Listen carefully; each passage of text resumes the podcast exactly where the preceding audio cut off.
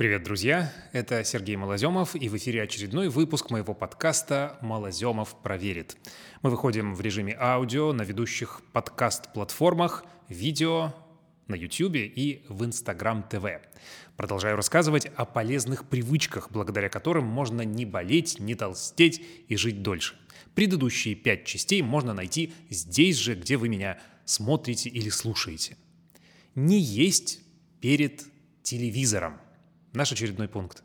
Научные исследования говорят о том, что сочетать еду с потреблением аудиовизуального контента вредно. Когда мы смотрим телевизор или отвлекаемся постоянно на что-то другое, то не фокусируемся в должной мере на том, что едим. Как выяснили психологи из американского университета Бригама Янга, привычка есть, глядя в экран или оглушая себя музыкой, легко может добавить сотню-другую лишних килокалорий за раз – влияет и то, что именно мы смотрим. Ученые из Корнельского университета предложили одной группе добровольцев посмотреть захватывающий фильм, а другой — спокойное шоу с большим количеством диалогов. В результате те, кто смотрел экшен, съели закусок аж на 98% больше. Так что во время кинопросмотров, особенно увлекательных, лучше убирайте съестное подальше. Еда не должна быть фоном, ею нужно наслаждаться, а не механически поглощать. Тогда и съедено будет меньше, безо всяких страданий и с очевидными выгодами для здоровья и фигуры. Делать еду красивой. В первую очередь мы едим глазами, так что насытиться можно и небольшим количеством еды. Профессор Чарльз Спенс, руководитель лаборатории кроссмодальных исследований при Оксфордском университете, постоянно изучает именно то, как мы воспринимаем еду. И вот один из его экспериментов. Испытуемым был предложен салат, выложенный по мотивам живописи Кандинского. А потом им дали, не объясняя, то же самое блюдо, но сервированное как обычно. В результате первый вариант, состоявший из тех же самых ингредиентов, единодушно был признан более вкусным. Творить, конечно, можно как угодно, но профессор настаивает, что существует несколько проверенных средств повышения привлекательности. Первое. Если на тарелке продукт с заостренным концом, пицца или кусок торта, он должен смотреть в противоположную от вас сторону. Второе. Лучше, если еда расположена по центру тарелки, а не сбоку. Хотя в последнее время повара любят делать асимметричную сервировку, исследования показывают, что она нравится людям меньше. Большинство предпочитает баланс. Третье. Если на тарелке есть какой-то длинный предмет, то он должен быть отодвинут вниз и вправо. Звучит спорно, но несомненно то, что о красоте еды стоит как минимум задумываться. Ну и, конечно, все эстетические фокусы надо активно применять, чтобы делать привлекательной полезную еду, особенно для детей. Ведь даже какой-нибудь суп-пюре из брокколи тоже может выглядеть очень эстетично, и ни один привереда от такого уже не откажется. Еще одна полезная пищевая привычка – добавлять зелень. Она – источник нужный для пищеварения и благополучия нашей микрофлоры клетчатки. Здесь много витаминов, например, фолиевой кислоты, которая способствует делению клеток, помогая, среди прочего, сохранять молодость кожи.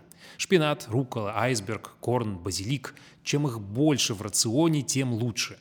Но ну, а если листья вам не нравятся в салатах, можно добавлять их в бутерброды, сэндвичи и даже смузи.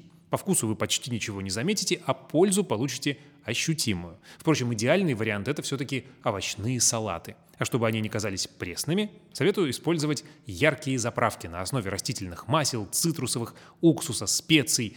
Классический вариант – оливковое масло, лимонный сок, чуть-чуть зернистой горчицы – это очень вкусно. Полезная привычка номер следующий – пробовать новое.